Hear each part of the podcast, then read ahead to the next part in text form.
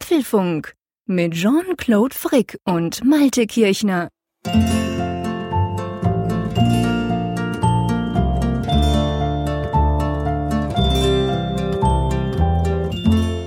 Herzlich willkommen zum Apfelfunk Nummer 19. Nach einer kleinen ähm, ferienbedingten Pause sind wir beide wieder da, beide top motiviert. Wir haben uns richtig groß gefreut, dass wir jetzt wieder quasi live den ähm, Apfelfunk aufnehmen können wir, das bin nicht nur ich, der Jean-Claude Frick in Bern in der Schweiz, sondern natürlich vor allem auch der Malte Kirchner an der Nordsee. Hallo in Hohen Norden, wie ist es bei dir? Ja, grüezi, hallo Jean-Claude. äh, ja, bestens erholt würde ich sagen, aber das Hat mich so richtig im Griff. Ähm, für die Hörer war es ja eigentlich nur eine kleine Pause, weil wir zwischendurch noch unsere Ferienausgabe genau. da gebracht haben, aber für uns waren es effektiv drei Wochen, in denen wir beide uns nicht gehört haben. Also wir haben zwar ein bisschen kommuniziert, wir haben auch so ein bisschen die Betas getestet, getestet gemeinsam. Aber äh, hören ja. und sprechen, das hat so ein bisschen gelitten und da bin ich echt froh, dass wir wieder zusammenkommen. Doch, das, ist dann doch nicht das Gleiche, gell, wenn man sich nur zwischendurch per iMessage Messungen hin und her schiebt. Naja, es geht mir ganz genau gleich. Wir hatten ja die, die Ferienfolge voraufgezeichnet. Also von dem her hast du natürlich recht. Unsere Hörerinnen und Hörer hatten nicht ganz arg so lange warten müssen, aber für uns war es dann doch recht lange. Und es ist ja lustig. Wir haben uns ja schon einige Male hier ähm, in Anführungszeichen beklagt oder witzig drüber, Witze drüber gemacht. Oh, ihr wollt immer wöchentlich, ihr schickt uns so viel Feedback. Aber ganz ehrlich gesagt, wir sind ja auch super froh, gell? Macht nämlich Spaß, einmal pro Woche zusammen zu trocken. Ja, definitiv. Und ähm, unsere Befürchtung, dass da mal Themenarmut herrschen könnte, die hat sich ja auch nicht bewahrheitet. Es gibt selbst in der Sommerzeit, im sogenannten Sommerloch, gibt es in Sachen Apple viel zu diskutieren. Das wird ja auch die gleich die Ausgabe wieder zeigen. Und ganz zu schweigen von Feedback. ganz genau. Wir haben immer noch jede Masse Feedback und wir kriegen auch immer noch ganz viel Feedback von euch. Klasse. Und dann haben wir aber natürlich auch noch ein paar Themen vorbereitet für heute. Ich denke, ganz wichtig ist natürlich natürlich iOS 10, welches ja irgendwie am Horizont langsam näher kommt. Wir hatten Beta 2 und Beta 3 in den letzten drei Wochen, die da aufgeschlagen sind. Da werden wir sicher drüber sprechen. Eine Public Beta gab es natürlich auch inzwischen, da müssen wir drüber sprechen. Ähm, und dann, ja, ich glaube, wir sprechen auch so über ein paar Problemchen mit den Betas, gell? Ja, es hat sich einiges verbessert, aber einiges ist auch nicht besser geworden. Das werden wir nachher mal ein wenig ergründen. Ein weiteres Thema, über das wir sprechen, Apple Pay ist in der Schweiz angekommen. Das hat sich ja schon Uhu. abgezeichnet und ich bin sehr, sehr, sehr gespannt, welche Erfahrungen Jean-Claude damit schon in der Praxis gesammelt hat. Ähm, nebenbei gesagt, auch in Frankreich und Hongkong, in Hongkong haben wir auch einen treuen Apfelfunkhörer, ist jetzt auch Apple Pay angekommen. Ganz genau, das ist äh, der Daniel aus Hongkong, der ja früher in Bern gewohnt hat, den ich auch gut kenne und den ich leider, leider an dieser Stelle, muss ich das mal ganz öffentlich sagen, gerade um einen einzigen Tag verpasst hat. Der war, glaube ich, ein oder sogar zwei Wochen in Bern in seiner alten Heimat. Ich war da gerade aber eben weg. Ich kam am Montag zurück und er ist am Montag dann zurück nach Hongkong geflogen. Es hat mir unglaublich unglaublich leid getan. Da hätten wir nämlich mal zusammen ähm, eins ziehen gehen können, wie wir Schweizer sagen. Also sprich ein Bierchen kippen irgendwo im Schatten. Das wäre ganz klasse gewesen. So werden wir das das nächste Mal machen, wenn der Daniel dann wieder da ist. Und wie gesagt, er ist in Hongkong und kann da auch Apple Pay testen. Ja, und dann, äh, es gibt, es gibt ja noch so ein Hype an Apple, an, an Apple vorbei, hätte ich fast gesagt, an Apfel vorbei. Also rund um Apple rum, aber doch irgendwie betrifft uns natürlich. Und ich denke, wir werden auch dieses Mal nicht drum rumkommen, dass wir über diesen Hype ein paar Worte verlieren, lieber Malte, oder? Nein, nein. Also äh, es ist ein klassisches Sommerthema, aber auf der anderen Seite ist es eben auch ein Thema, was irgendwo ein Phänomen ist. Denn Pokémon Go hat die App Stores in allen Ländern, wo es bislang veröffentlicht wurde, im Sturm erobert. Und naja, wir müssen da mal drüber sprechen, was hat es damit auf sich, was muss man davon halten? Genau, das werden wir definitiv machen. Ich schlage vor, wir steigen doch gleich ein. Ähm, wir waren ja noch auf Beta 1, als wir unsere letzte ganz reguläre Folge ähm, aufgenommen haben. Wir beide hatten ja so das eine oder andere Problemchen mit dieser Beta 1 von iOS 10. Wir haben dann gehofft, dass es mit einer zukünftigen Beta, dass schnell eine Beta 2 kommt. Und das war tatsächlich auch so. Ich glaube, wir waren beide dann schon in den Ferien, da kam die Beta 2 und jetzt ganz aktuell, glaube ich, am Montag, gell, kam die Beta 3. Also wir sind schon auf Beta 3 Stufe. Ja, erzähl mal, hast du die alle mitgemacht? die Beta 2 hat mich so richtig schön auf dem falschen Fuße erwischt, wenn ich diese Geschichte kurz mal erzählen darf. Ja, klar, schieß los. Äh, wir hatten eine Ferienwohnung, wir waren auf Langeoog und äh, eigentlich war dort WLAN versprochen, aber der Router, der funktionierte nicht, also kein WLAN. Ähm, da gibt es zwar gute LTE-Versorgung, aber das war natürlich dann doch nicht ganz ohne, wenn man da mal so ein halbes Gigabyte Beta-Version rüberschaufeln muss.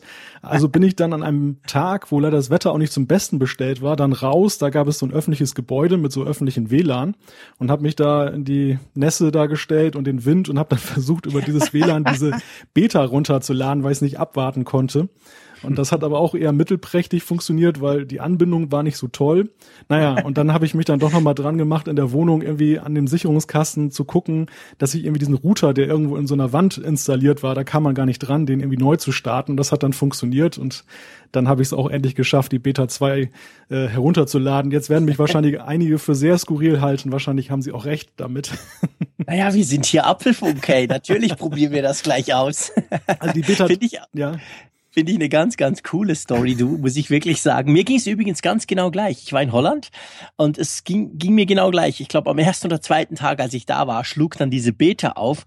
Ich hatte aber insofern Glück, wir, wir sind immer im gleichen Apartment schon ein paar Mal, paar Jahre gewesen und da hat hat's immer Internet und früher war es auch so, wie du jetzt erzählt hast, es war so ein eingebauter Router hinter der Wand, da kam dann einfach ein Kabel raus und ich habe dann immer aus, ich habe dann immer meine Fritzbox, ich habe noch eine zusätzliche Fritzbox, habe die dann immer mitgenommen, habe die quasi als Router benutzt, weil der andere war so ein bisschen buggy. Und jetzt dieses Mal habe ich natürlich auch wieder meine ganzen Technik-Sachen, meinen Technik-Rucksack mitgenommen und erstaunen, das ist so ein Apartmentgebäude mit 60 Wohnungen, alles Ferienwohnungen, die man mieten kann wochenweise. Und die haben jetzt in jede, jede Wohnung einen ADSL-Anschluss gelegt. Und in jeder Wohnung hat es einen 10 Megabit äh, Down und 1 Megabit Upstream Link gehabt. Von dem her muss ich sagen, es war sehr komfortabel internettechnisch. Ich musste also nicht draußen im Sturm stehen. ich in letzter Konsequenz dann auch nicht, aber es war dann doch ein bisschen Recherche, bis ich das Ding dann mal wieder zum Laufen gekriegt habe. Die Verbindung war auch dann mit, glaube ich, zwei oder drei Megabit jetzt nicht so wunderbar, aber es hat gereicht, um Beta 2 aufzuspielen. Und darüber. Hat sich's gelohnt? Ja, darüber können wir jetzt mal reden.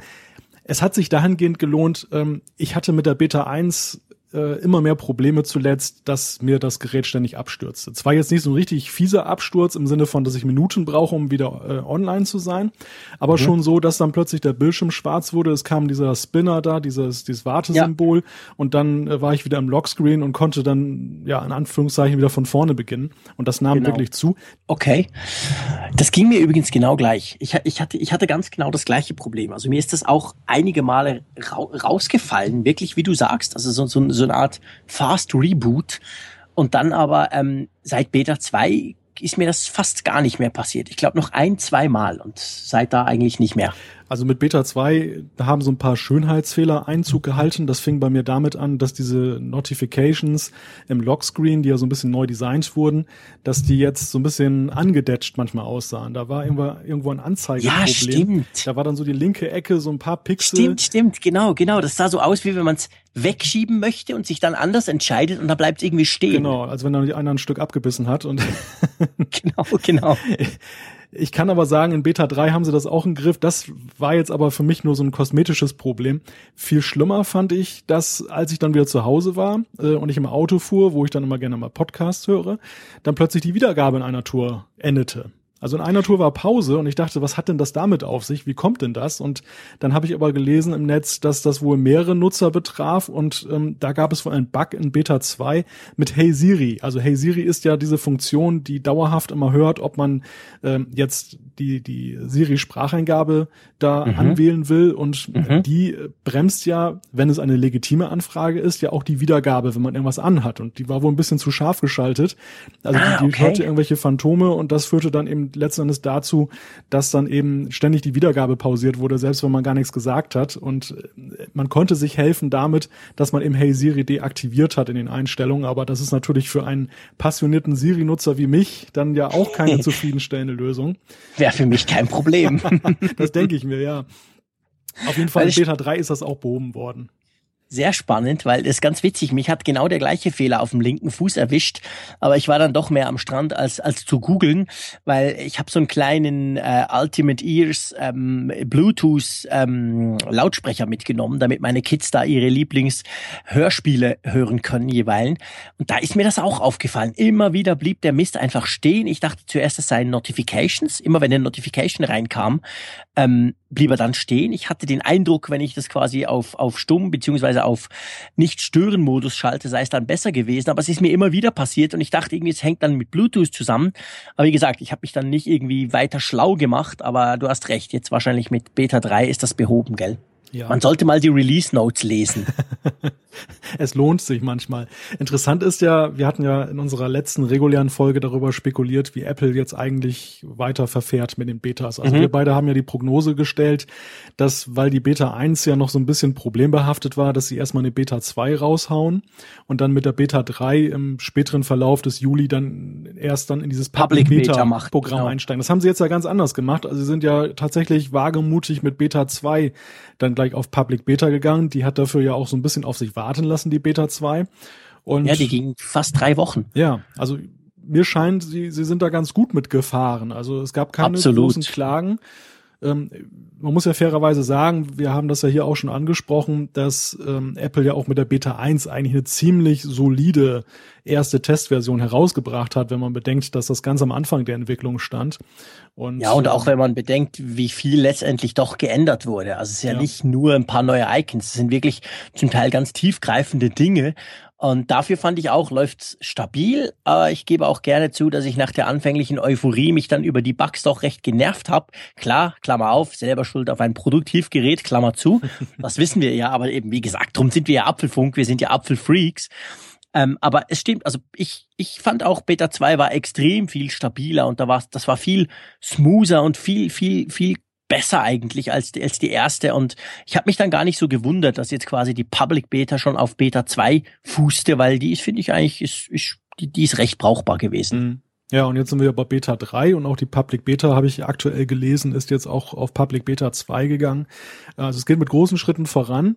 Und äh, ja, reden wir mal über Beta 3 ich habe da so festgestellt, im Großen und Ganzen auch flüssiger, wie du gesagt hast. Also gerade so Animationen und, und, und Übergänge sind noch ein bisschen flüssiger. Schön ist auch dieser neue Effekt, ähm, dass wenn du wieder auf den Homescreen gehst, das hat man ein bisschen mehr animiert und ich finde das gar nicht nervig, mhm. sondern wirklich schick. Also man merkt, es geht schon so langsam an die Finessen ran. Ähm, ja. Es gibt allerdings auch noch ein paar Probleme. Ja, also mir ist ganz konkret, also ich finde generell vielleicht Beta 3 ist jetzt seit Montag draußen. Wir nehmen das am Mittwochabend auf. Ähm, ich finde, es ist noch mal eine ganze Ecke stabiler geworden, auch viel schneller. Also man merkt halt diese ganzen, gerade so die Animationen, die Swipe-Animationen etc., die sind jetzt wirklich ganz smooth, dass das hakelt nicht mehr so, wie das vorher der Fall war. Und ähm, es gibt auch ein paar Neuerungen, da kommen wir vielleicht nachher noch dazu, aber gleich mal am Anfang mit den Fehlern. Also bei mir, ich bin über einen Fehler gestolpert, der mich echt genervt hat. Und zwar bei mir, ich sage es jetzt mal extra so, ich kann nicht im App Store suchen. Also ich kann den App Store aufmachen, ich kann in die Suche gehen, ich kann etwas eingeben. Man sieht dann unten auch diese Quick-Vorschläge, also wie bei Google hier diese Suchvorschläge. Aber wenn ich dann quasi auf so einen Suchvorschlag klicke oder auch sonst einfach sage, okay, ich will jetzt nach XY suchen, dann passiert gar nichts. Und ich habe das auf dem iPad Pro wie auch auf dem iPhone 6s Plus, auf beiden ist, ist iOS 10 Beta 3 drauf. Sieht für mich nach einem Problem der Beta aus. Hast du das auch, das Problem? Also der, der App Store ist da so ein bisschen das, das Sorgenkind der, der Betas, ja. würde ich sagen. Am Anfang hatte ich da sehr große Probleme und musste häufig mal die App neu starten. Mhm. Ähm, aktuell kann ich das jetzt nicht bestätigen. Also die Suche okay. läuft bei mir hakelig, das kann ich bestätigen. Ähm, ja. Ich musste, glaube ich, auch heute einmal die App Store App nochmal wieder äh, resetten, um dann da überhaupt ranzukommen. Aber dass da ein Totalausfall vorliegt, habe ich jetzt glücklicherweise in meinem Falle nicht festgestellt. Vielleicht liegt es ja auch daran, dass ähm, ja die, der Zugriff auf den schweizerischen äh, ja, klar. App Store da vielleicht hakelt. Ich es könnte auch mit sowas zusammenhängen. Ja. Da hast du natürlich völlig recht. Also der App Store ist ja quasi landesspezifisch. Es gibt ja auch andere Apps etc. Ähm, könnte durchaus auch damit. Was hast du für Probleme festgestellt jetzt in diesen letzten zwei Tagen? Ich stelle halt nach wie vor fest, dass es immer noch ein paar Probleme gibt, wenn man das Gerät öffnet. Also wenn ich mit Touch ID verifiziere, mhm. das war schon mhm. mal schlimmer, ist aber immer noch da und manchmal hakt er auch dermaßen, dass ich das Gefühl habe, dass äh, das Gerät jetzt möglicherweise eingefroren ist und dass es jetzt komplett neu gestartet werden muss und ja. dann urplötzlich passiert dann doch wieder etwas, dann geht es weiter. Das ist so ein bisschen, ja, es ist Jaulen auf hohem Niveau, weil wir sind, wie gesagt, in der Beta, man ist selber schuld, wenn man es auf Produktivgeräten installiert, aber man merkt eben doch, wie diese Komfortmerkmale dann doch in Fleisch und Blut ja, klar.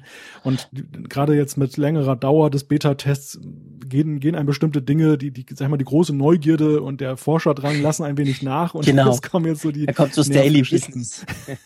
das stimmt schon, da hast du recht. Und, und also ich muss ganz ehrlich sagen, ich habe das Problem seit der aller, seit iOS 10 erste Beta mit dem Entsperren. Ich, ich bin ehrlich gesagt nie so sicher, ob es einfach ich bin, der sich jetzt nach fast zehn Jahren iPhone einfach so unglaublich stark an dieses Swipe to Unlock gewöhnt hat, dass man sich halt gewöhnt ist, man swipet darüber und dann wird es entweder angelockt oder eben es passiert was, man legt den Finger drauf oder so. Also ich bin nie ganz sicher, liegt's an mir, weil ich mich tatsächlich immer noch ein bisschen schwer tue mit dem neuen Mechanismus oder ist der einfach selber noch nicht so ausgereift? Also ja, ich bin, ich bin, ich bin mir da, ich bin da etwas unsicher. Also ich, ich, ich komme noch nicht so ganz klar damit.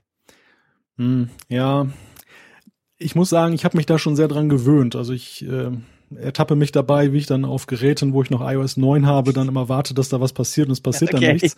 Okay. Das geht dann ja doch meistens recht, recht schnell, dass, dass man sich an sowas ja. gewöhnt.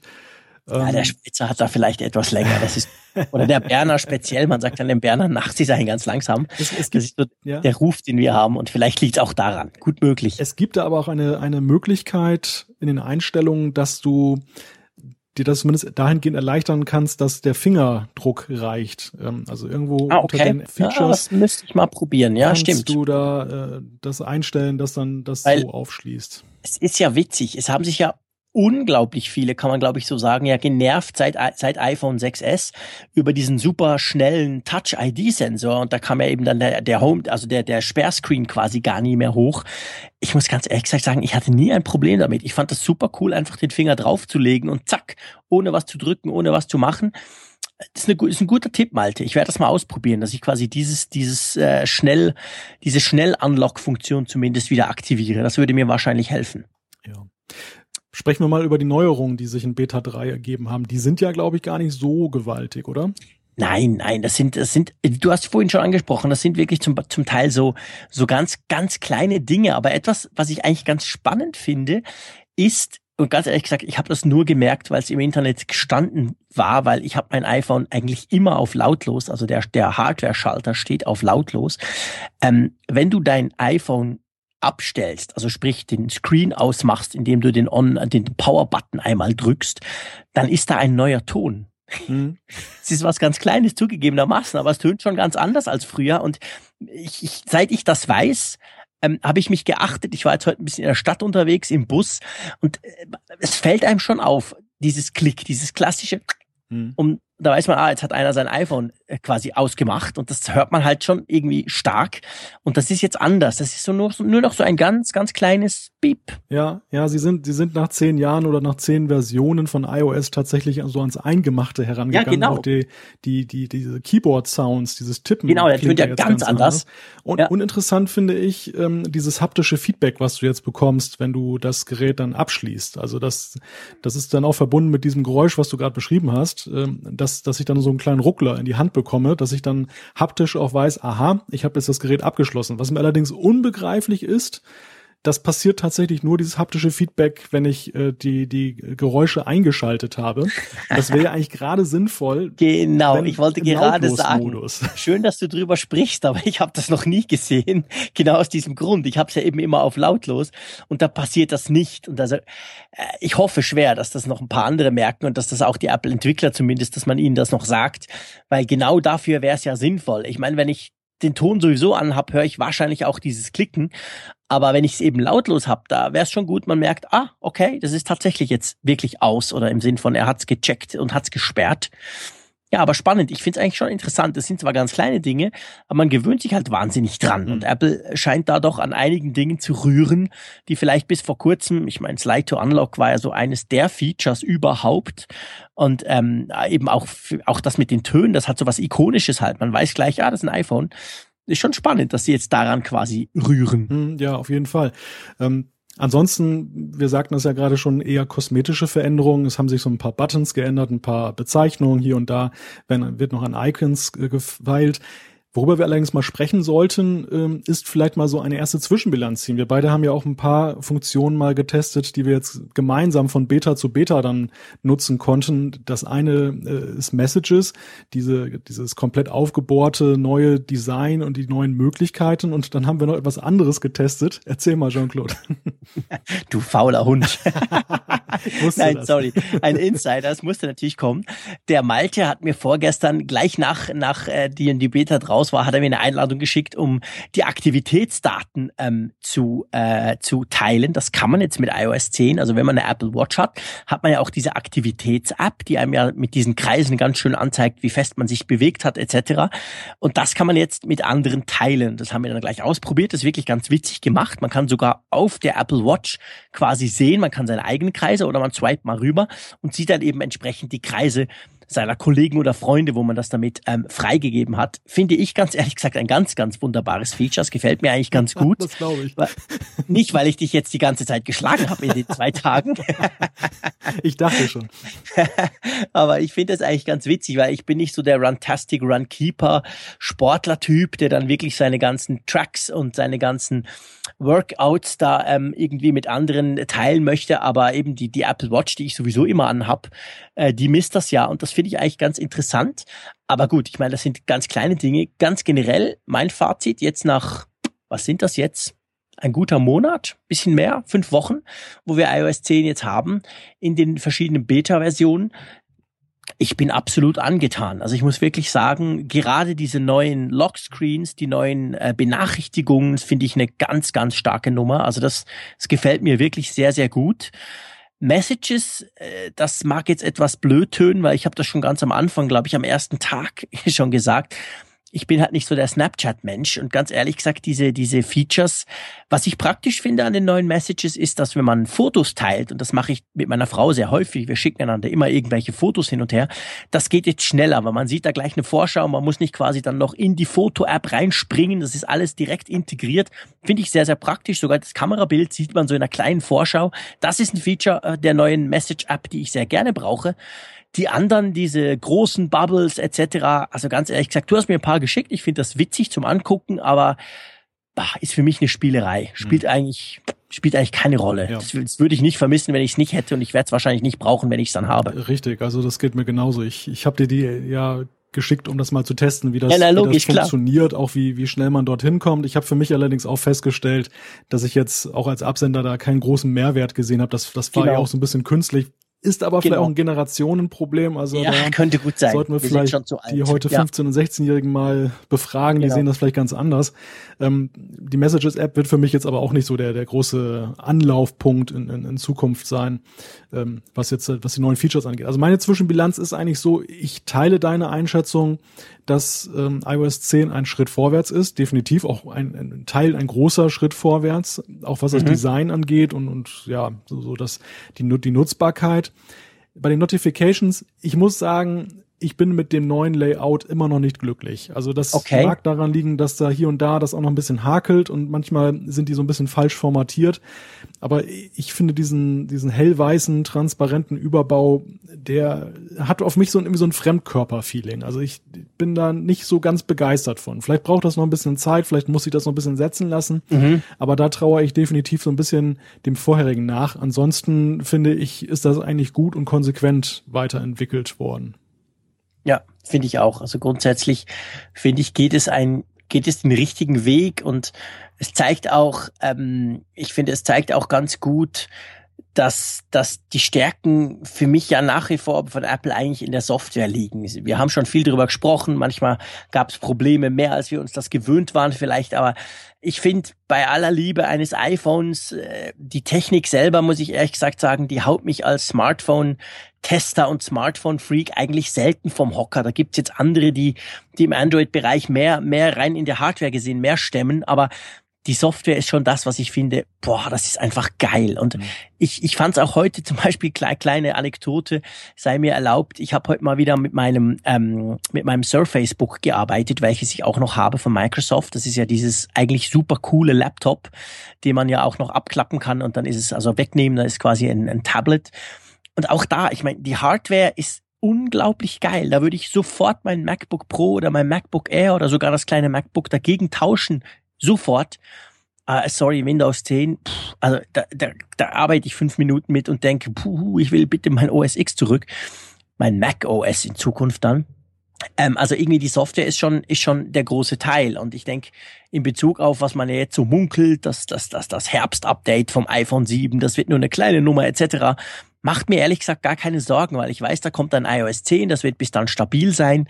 Wir dürfen ja auch nicht vergessen, iOS 10 hat ja sehr viele Funktionen, die gerade mit Apps zusammen dann spannend werden. Apps können noch, noch besser interagieren. Du kannst zum Beispiel in Zukunft direkt über die Telefon-App telefonieren per Skype und solche Geschichten. Also da sind unglaublich viele Möglichkeiten, die wir jetzt noch gar nicht testen können. Das ja. kommt ja dann als erst. Da, da gebe ich dir recht. Also die, die ganze Wucht der Neuerung hat uns noch gar nicht erfasst. Äh, auch genau. diese ganze Siri-Geschichte ist ja noch gar nicht nutzbar. Genau, genau. Ähm, also wir, wir erleben momentan einen Bruchteil dessen, was möglich ja. ist, weil das iOS wird dann 10, kommen in den nächsten Monaten, genau. sobald es dann draußen ist. Also iOS 10 ist ja eben auch ein, eine große neue Version, eben besonders für Entwickler. Und genau. ähm, dieses Potenzial, das, das können vielleicht ausgewählte Leute testen, die äh, vielleicht im Beta-Testprogramm von dem einen oder anderen App-Hersteller ist, aber nie, die breite Masse kann es eben noch nicht testen und da werden wir sicherlich noch sehr spannende Innovationen sehen. Eine kurze Ergänzung noch zu Messages, das ist mir gerade noch eingefallen. Mhm. Ähm, wir, wir, haben uns ja gefragt, wie ist das in Sachen Rückwärtskompatibilität? Also was ist denn jetzt, genau. wenn ich genau. zum Beispiel so eine ähm, Message da schicke, wo dann irgendwie das so aufpoppt und äh, wie sieht das der iOS 9 Nutzer? Und da habe ich festgestellt, ich habe ja äh, Messages ja auch auf dem Mac und dort wird mhm. das dann synchron gehalten und bei den Nachrichten, die ich Jean-Claude geschickt habe, da wird dann darunter in Klammern äh, da geschrieben mit Wuchteffekt gesendet. Also das Ja, stimmt, genau, genau.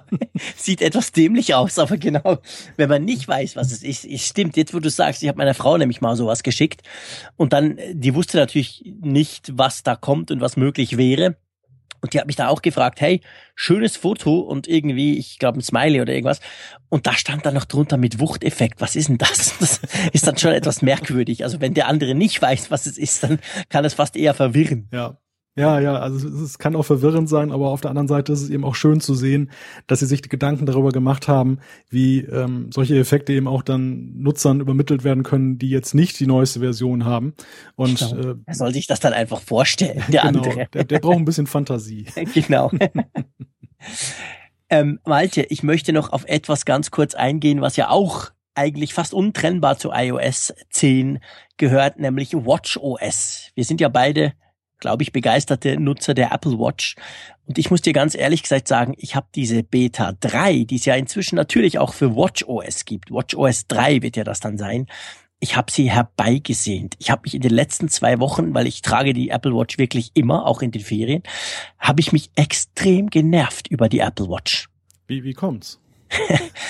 äh, eigentlich was Kleines, aber das zeigt, in, in Bezug auf das bin ich ein extremer Ästhet. Klar, wir sind Schweizer, wir wollen schöne Uhren.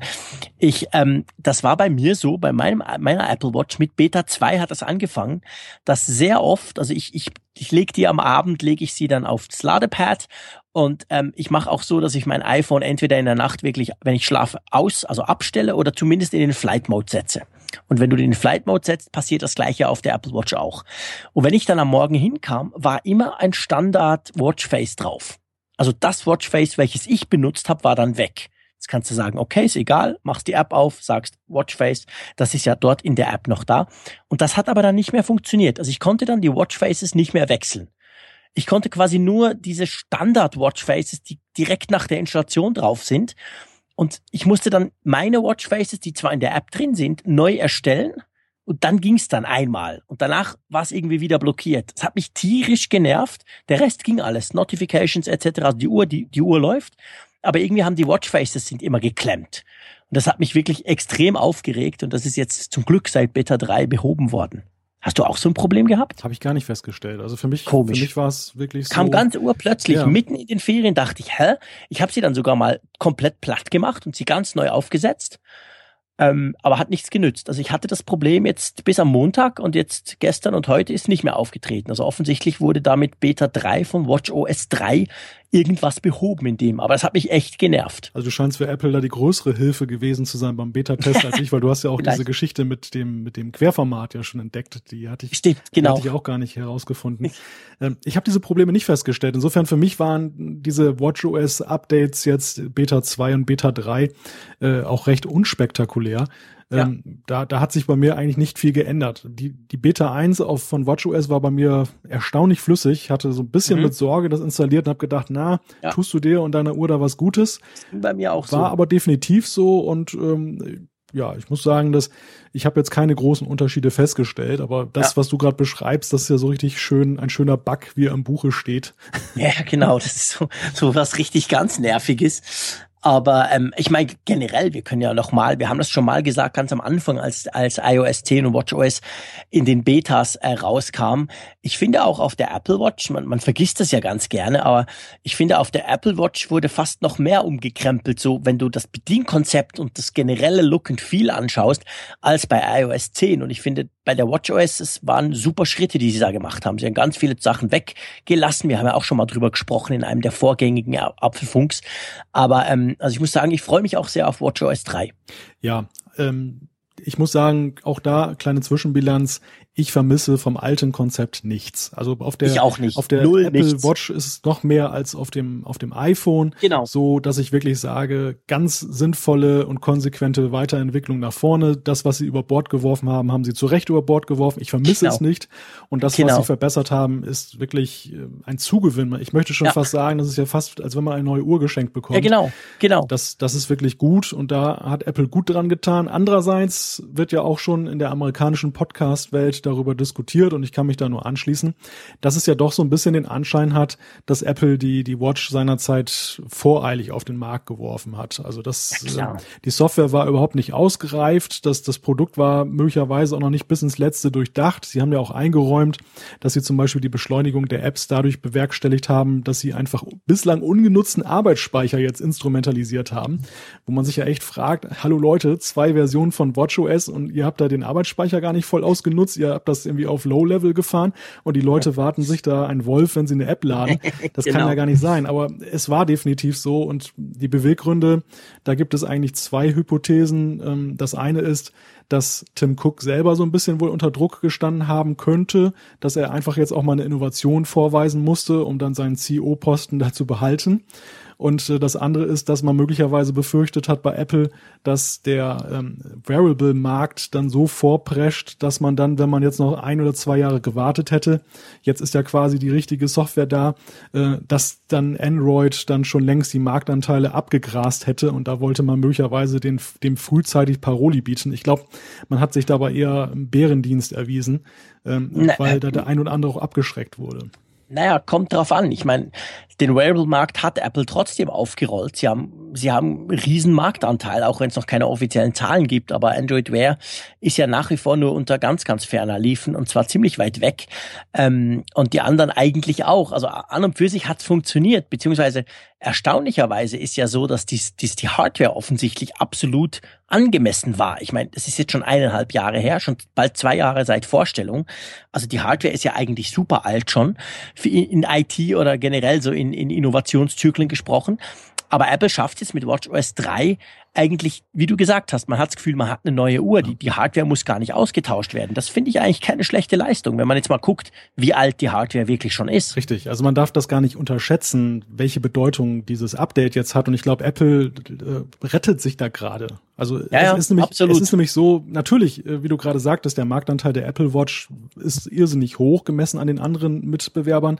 Aber das ist ja auch kein Wunder. Apple ist einfach eine Trendmarke. Alle haben so auch bei der Watch das neue iPhone in Anführungszeichen erwartet. Klar. Und dementsprechend haben alle erstmal gekauft. Ich glaube, äh, ob der Markt das, das Produkt wirklich mag und akzeptiert, zeigt sich ja erst in der zweiten Welle, wenn die nächste Watch rauskommt. Und dann hättest du, glaube ich, auf Basis von WatchOS 2 gesehen, dass der Marktanteil kräftig gesunken wäre, weil viele ja doch gesagt haben, naja, also schön und gut die Uhr, aber ich brauche sie mhm. jetzt doch nicht unbedingt und sie ist ja schon ziemlich teuer.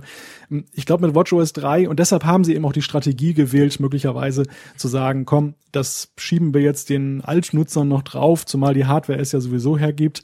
Ähm, sie machen damit Boden gut. Also sie, sie sorgen wirklich ja. dafür, dass jetzt dann auch die Leute einen ganz anderen Zufriedenheitsgrad erreichen und dementsprechend sehe ich da jetzt mittlerweile auch gute Chancen, dass sie eben in der Weiterentwicklung auch der Hardware dann äh, ihren Absatz da ankurbeln können. Das denke ich auch, ja. Das denke ich absolut auch. Und es zeigt halt auch, dass die, dass die Zyklen bei Uhren gar nicht so kurz sein müssten wie bei Smartphones. Also es, es geht ja auch bei Smartphones sogar eher jetzt in so einen Zwei- oder Dreijahresrhythmus rein mit größeren Dingen. Das sehen wir bei Apple, das sehen wir bei anderen auch. Und bei Uhren ist es eigentlich ja noch, noch langsamer. Wir haben ja schon oft darüber gesprochen. Also die Apple Watch kann für mich alles, was ich brauche. Und ich ganz ehrlich gesagt, ich sage das sonst nie bei Technik, aber ich fürchte, das dürfte auch in Zukunft so sein, weil ich, ich erwarte gar nicht viel mehr als das, was sie macht und darum habe ich auch kaum Apps drauf. Also von dem her, wenn du es so anschaust, dann ähm, ist das eben eine recht langlebige Sache, viel langlebiger, als ich ursprünglich selber dachte, wo ich dann dachte, ja, so nach einem Jahr muss man die dann sofort wechseln. Ist gar nicht nötig, jetzt mal abgesehen davon, dass es noch nichts gibt. Aber das stimmt schon, da hast du recht. Also auf jeden Fall eine spannende Sache und WatchOS 3 macht die Apple Watch nochmal deutlich komfortabler und auch praktischer. Apropos komfortabel, wir können mit der Uhr zahlen in der Schweiz. Wusstest du das? ja, das ist ein Feature, was man ja hierzulande in Deutschland noch gar nicht nutzen kann, wo wir auch dann sehnsüchtig, zumindest einige, drauf warten, dass das auch mal hierher kommt. Und äh, ja, ich habe mich die ganzen drei Wochen gefragt, wie es dir wohl ergangen ist, wie viel du jetzt gekauft hast, nur um es zu testen. naja, ich hatte insofern den Vorteil, dass ich zwar, dass ich eine, eine gewisse Zeit äh, war ich ja noch im Ausland. Ich habe dann zwar extrem viel ähm, für Radio, aber vor allem auch für Zeitungen gemacht in in meinen Ferien. Einfach habe ich Beiträge geschrieben oder produziert oder Auskunft gegeben rund um dieses Apple Pay. Das war wirklich ein riesen gigantisches Thema bei uns. Ähm, äh, jetzt, ich bin erst seit Montag zurück, aber habe natürlich dann gleich mal probiert, weil ich habe den Glück, dass ich eine Kreditkarte habe, die funktioniert mit Apple Pay. Im Moment ist in der Schweiz so, dass eigentlich die gängigen, die großen Herausgeber, die Banken etc., die, die, die zeigen Apple Pay alle noch die kalte Schulter. Man kann im Moment eigentlich einfach drei Prepaid-Kreditkarten nutzen damit. Das hängt damit zusammen, dass in der Schweiz ein eigenes System, das nennt sich Twint, ähm, im Aufbau begriffen ist. Das ist eine App, die kam ursprünglich von der Postbank. Also bei uns heißt das Postfinance, aber das ist eigentlich das, die Postbank bei euch. Äh, dann haben die großen Schweizer Banken was eigenes gemacht und die haben sich jetzt vor drei Monaten beschlossen, hu, wenn da Apple Pay kommt, weil man munkelt das ja schon lange, tun wir uns zusammen. Und die tun sich zusammen, aber das kommt dann erst im Herbst raus. Und die wurden jetzt effektiv kalt erwischt, dass Apple eben jetzt schon kommt und auch schon da ist und schon funktioniert. Und das Einzige, was sie im Moment machen, ist, dass sie so Kredit auf, auf Seite Kreditkarten zeigen sie Apple Pay noch die kalte Schulter. Ich bin da aber völlig überzeugt, bis in einem halben, dreiviertel Jahr wird das völlig ändern, weil es kommt niemand dran vorbei. Die Schweiz ist Apple-Land.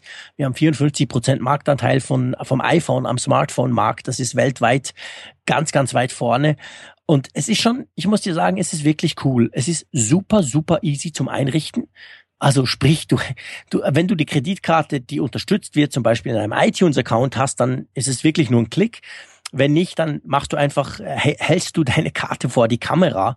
Die wird dann gescannt, automatisch reingenommen. Je nach Karte kriegst du noch eine Bestätigungs-SMS als, als Security Code. Und damit hat sich's. Und dann ist das Ding auf dem iPhone drauf. Danach fragt er gleich, ob er es auch auf die Apple Watch rüber migrieren soll. Da kannst du sagen, ja, dann hast du es auch dort. Und das Zahlen, ganz ehrlich gesagt, ist wirklich super, super easy, so wie man sich es eben eigentlich von Apple vorstellt. Du gehst hin, du machst einen es gibt verschiedene Möglichkeiten. Also das eine ist, du hältst dein iPhone einfach mal an den, an so einen Terminal ran, also ein NFC-Terminal. Wir haben in der Schweiz praktisch überall von den Dingern. Das heißt, du kannst ab, seit vorletzter Woche kannst du bei uns an Hunderttausenden von Points damit gleich zahlen. Die unterstützen alle dann gleich Apple Pay. Und ähm, dann musst du noch den Finger drauflegen und damit hat sich's. Oder du machst einen Doppelklick auf den Home-Button, das kann man einstellen und dann springt das schon mal quasi hoch und ist schon ready. Dann hältst du nur noch das Telefon dran und damit hat sich's. Also es geht super, super schnell. Es ist super, super einfach.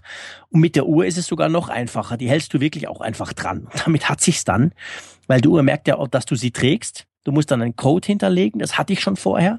Wenn man das nicht hat, muss man das machen. Also quasi, wenn du die Uhr wegnimmst, dass sie mit einem Code geschützt ist, und danach geht es wirklich super, super smooth. Und wir in der Schweiz haben eben schon so andere Lösungen, die sich schon so ein bisschen verbreitet haben, die alle relativ kompliziert sind, entweder mit QR-Codes scannen, vor allem musst du noch eine App öffnen und in der App musst du dann unter Umständen sogar noch was tun und wenn du nicht schnell genug bist, dann ist die Verbindung nicht da und das ist alles so ein bisschen hakelig. Also ich zahle schon relativ lange digital zum Beispiel bei uns in der Migro, das ist ja der ganz, ganz große Detailhändler, ähm, wo wir eigentlich alle unsere Einkäufe erledigen, ähm, da, da gibt's eine App, die das auch kann, aber das ist ehrlich gesagt völlig hakelig. Und mit Apple Pay ist es einfach super, super einfach. Darum bin ich völlig überzeugt davon, dass dieses System bei uns in der Schweiz in kurzer Zeit Marktführer werden wird. Da bin ich absolut, absolut davon überzeugt. Klingt gut. ja, es klingt gut. Also es ist wirklich sehr, sehr einfach. Es ist, es ist super einfach gelöst, sowohl die Einrichtung wie vor allem dann das Bezahlen. Und da sieht man halt, das ist halt so typisch Apple. Und der Vorteil ist natürlich noch der im, im, in Bezug auf die Konkurrenz, die ja da ist. Du musst halt nichts installieren. Also wie gesagt, du hinterlegst einmal deine Karte und damit hat sich's dann. Du musst keine App runterladen, du musst nicht dran denken, du musst die nicht noch vorher öffnen. Du hältst einfach das Handy dran und danach sagt er dir, was zu tun ist. Und damit hat sich's. Also das ist sehr, sehr einfach und ich finde, das ist sehr, sehr praktisch. Also ich, ich finde das, ich habe bis jetzt nur ein paar Kaugummis gekauft. Es ist nicht so, dass ich schon riesige Einkäufe damit erledigt hätte, aber spielt ja keine Rolle. Es geht ja nicht um den Betrag, es geht nur ums, ums Prinzip, wie es funktioniert und das ist gut gelöst. Also da merkt man, das hat Apple im Griff. Ja, und es muss ja vor allem auch eine spürbare Verbesserung für den Nutzer sein gegenüber den bisherigen genau. Zahlungsmethoden. Genau. Und da ist es ja wirklich so, ähm, Bargeld, okay, die Münz- und Scheinsuche, die braucht manchmal ein bisschen Zeit und das Zurückgeben. Das mit der Karte ging ja schon wesentlich schneller. Und ähm, diese bisherigen Ansätze hier in Deutschland gibt es ja auch von diversen Einzelhandelsketten dann so eigene mhm. Bezahlsysteme. Genau die dauern alle mindestens genauso lange in der Nutzung wie die Karte und dann stellt das sich genau natürlich die Frage, Punkt. was nützt mir das jetzt? Also ich sehe da keinen Vorteil. Genau. Wie du das gerade beschrieben hast, ja, das ist ja eigentlich ein Traum. Wobei auf der anderen Seite äh, zeigt sich eben auch, und das, das sehe ich jetzt auch hier von Deutschland aus, wenn ich auf die Schweiz gucke mit der Unterstützung, wer, welche Banken machen da mit, welche Einzelhändler sind da an Bord. Apple hat doch, glaube ich, schwer zu kämpfen mit den mit dem Bankengewerbe. Also die die ja, sträuben sich dagegen. Die haben natürlich Angst, dass sie ähm, die die sag mal die Gewalt über das Ganze dann abgeben an Apple, dass sie nur noch dann Mittelsmänner sozusagen sind, die Erfüllungsgehilfen. Und äh, ja, das ist, das ist, glaube ich, ein großes Hemmnis. Also Apple tut sich da ja doch in, vielen Bereichen, wo sie nicht zu Hause sind, wo sie das nicht äh, per se selber bestimmen können, ziemlich schwer. Wenn ich so an die Autohersteller denke, da ist es ja ähnlich. Ähm, da sind sie halt immer darauf angewiesen, auf die Gunst der derjenigen, die das anbieten. Und äh, ja, und schon wird es schwierig. Aber glücklicherweise, Klar. der Nutzer kriegt da ja nicht ganz so viel von mit. Nee, der Nutzer kriegt nicht so viel davon mit und der Nutzer hat natürlich, ich, ich meine, bei einer Bezahl-App ist es etwas einfacher als bei einem Auto, das ist völlig klar. Aber der Nutzer hat schon auch eine gewisse Macht halt zu versuchen und zu sagen, hey, ich will das halt nun mal und eben zum Beispiel die Konkurrenz-App dann nicht zu nutzen. Und ähm, es ist natürlich völlig so. Also Apple letztendlich muss sich in einen Markt kämpfen, der schon gut besetzt ist. Da gibt schon große Player umso erstaunlicher, dass es diese Player nicht im Ansatz hinkriegen, was so einfach ist aufzubeinen zu stellen wie Apple Pay. Klar, jetzt kannst du sagen, okay, Apple iPhone äh, hängt halt eng zusammen, logisch, die, die, es kommt alles aus einer Hand. Da sind natürlich gewisse Vorteile schon mal prinzipiell ergeben. Aber es ist schon so, wenn du dir hier anschaust, eben diese, diese, diese, zum Beispiel diese Twint und Payment App, die zusammen als Twint dann in Zukunft weitergehen, ich meine, hey, da sind Millionen, aber Millionen, wahrscheinlich über 100 Millionen in die Entwicklung geflossen. Das, das haben die wirklich, das haben die ganz, ganz großen Player der Schweiz, haben gesagt, das stellen wir jetzt auf die Beine. Es funktioniert, es ist okay, aber es ist, es ist im Ansatz schon mal kompliziert. Bei Twint war es zum Beispiel so, du brauchtest spezielle Terminals, muss man sich mal vorstellen. Also du machst eine App, die spezielle zusätzliche noch Terminals braucht. Das waren so grüne Knubbeldinger, die dann teilweise bei uns ausgerollt wurden. Also äh, Wahnsinn eigentlich, dass du da nicht auf eine Technik wie NFC setzt, die es ja überall schon gibt. Also das zeigt irgendwie eine gewisse Ahnungslosigkeit der großen Player. Und es ist schon so, in, in, in den USA war es ja genau gleich. Da sehen wir, da, da konnten wir es ja schön beobachten. Am Anfang war kaum eine Bank dabei, heute sind praktisch alle dabei. Heute sind sogar Debitkarten teilweise mit Apple Pay möglich, also nicht Kreditkarten, sondern ganz normale Debitkarten. Ähm, das braucht einfach seine Zeit. Und ich denke, das wird bei uns in der Schweiz ganz genauso sein. Am Anfang ist es eben sehr eingeschränkt von den, von den Karten, die es unterstützt, aber das ist eine Frage der Zeit. Ein, eineinhalb Jahre und dann sieht das ganz anders aus. Was ja auch Zeit braucht, das ist die Suche nach Monstern. Ja, allerdings. Du hast ja mit Markus Schuler vom Geekweg Podcast da schon sehr ausführlich darüber gesprochen. Er hatte dich ja zugeschaltet aus Holland, wo du ja in deinem Feriendomizil gesessen hast und hast dann da ähm, die ersten Erfahrungsberichte geliefert, wie es dir mit Pokémon Go gegangen ist. Der Hype hat uns aber weiter begleitet und für uns im Apfelfunk ist es, denke ich, auch ein Thema vor dem Hintergrund, dass äh, wir das ja ja schon einige Zeit nicht mehr gesehen haben, dass eine App dermaßen einschlägt in den App Store Charts und das wirklich international wie Pokémon Go, die, die ist ja sofort immer auf Platz eins gestürmt und da sitzt sie nun. Und die Frage, die ich mir stelle, ist, ähm, ist das nur ein Hype? Ist das eigentlich jetzt nur das Sommerloch-Thema? Oder äh, haben wir da eine nachhaltige Entwicklung, die da eingeleitet wurde? Was denkst du? Also ich denke, ich, ich denke, es sind, es sind verschiedene Dinge. Also auf der einen Seite der Hype, klar, Sommerloch ist sicher auch ein Thema. Auf der anderen Seite, ganz ehrlich gesagt, und da spreche ich nicht nur von mir, ich habe so ein bisschen mit anderen Tech-Kollegen gesprochen, mit Bloggern etc. Wenn du das selbst global betrachtest, es gibt, glaube ich, niemanden, der so einen Hype schon mal so erlebt hat wie dieses Mal. Es ist unglaublich. Es ging abartig durch die Decke. Klar, man, es gibt immer Hypes, wo man immer das Gefühl hat, boah, Wahnsinn, und dann einen Monat später kräht kein Hahn mehr damit.